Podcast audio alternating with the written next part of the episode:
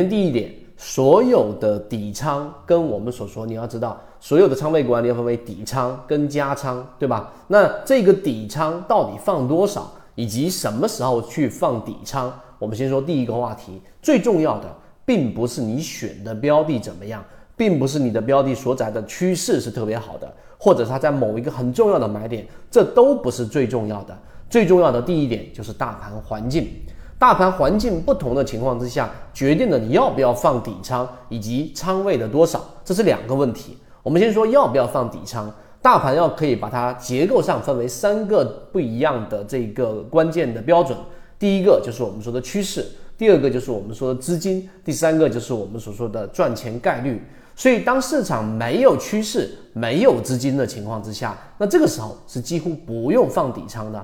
即使这个标的打出了超跌恐慌，甚至是你极其的认为这是一个好的买点，那你也只能放顶多一成仓位。这是第一个要不要放底仓。那么当然，当市场有趋势的情况之下，那么它没有资金，这可以放底仓，但仓位刚刚我们说第二个问题，放多少？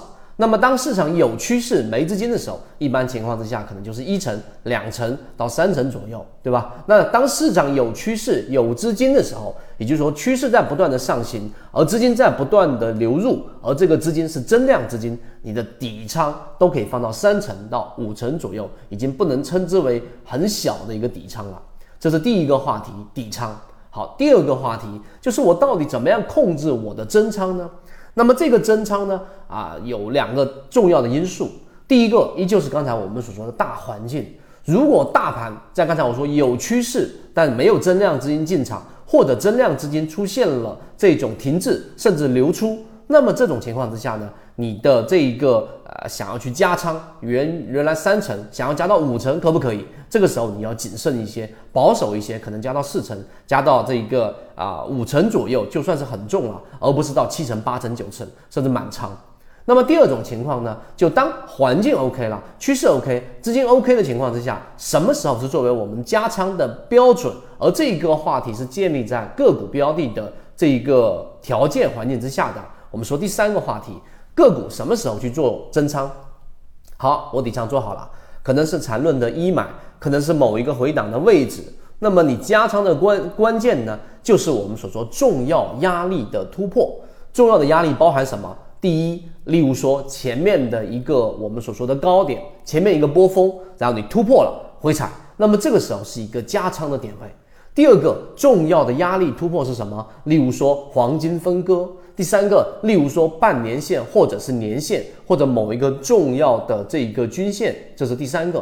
第四个，筹码峰。以后当一个标的突破了筹码峰的时候，实际上就是一个很好的加仓点位，因为这个时候大部分的筹码就已经全部由原来的套牢盘变成了获利盘。以前我们说过一个词叫做满盘获利无抛压，这就已经四点了。第五个圈子给大家开源的超跌突破的上方的趋势压力。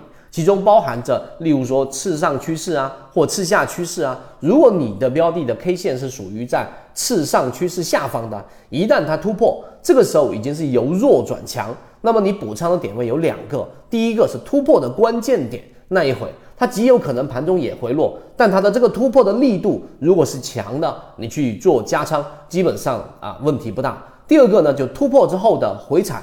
那么这个回踩的安全性比前者要更高，所以我们分了五种不同的压力情况，告诉给大家。如果你要去做加仓的话，你至少得有这样的一个标准。当然，时间关系，我们没有办法罗列所有关于底仓跟增仓的这样的一个话题。如果大家对这个话题感兴趣，可以在评论区里面去留言，后面我们会给大家新增怎么样去控制好底仓跟这个啊增仓的这个关键的点在哪里。我们认为这是一个很重要的话题，不仅仅是好像我全仓买进去，它只要是好标的我就能赚钱。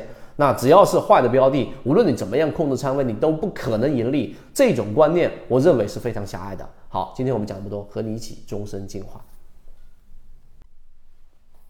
今天的分享就到这里。想要进入圈子一起进化学习，可以加我朋友圈 SD 八幺八幺二。有完整版的视频专栏分享给大家，希望今天的三分钟对你来说有所帮助，和你一起终身进化。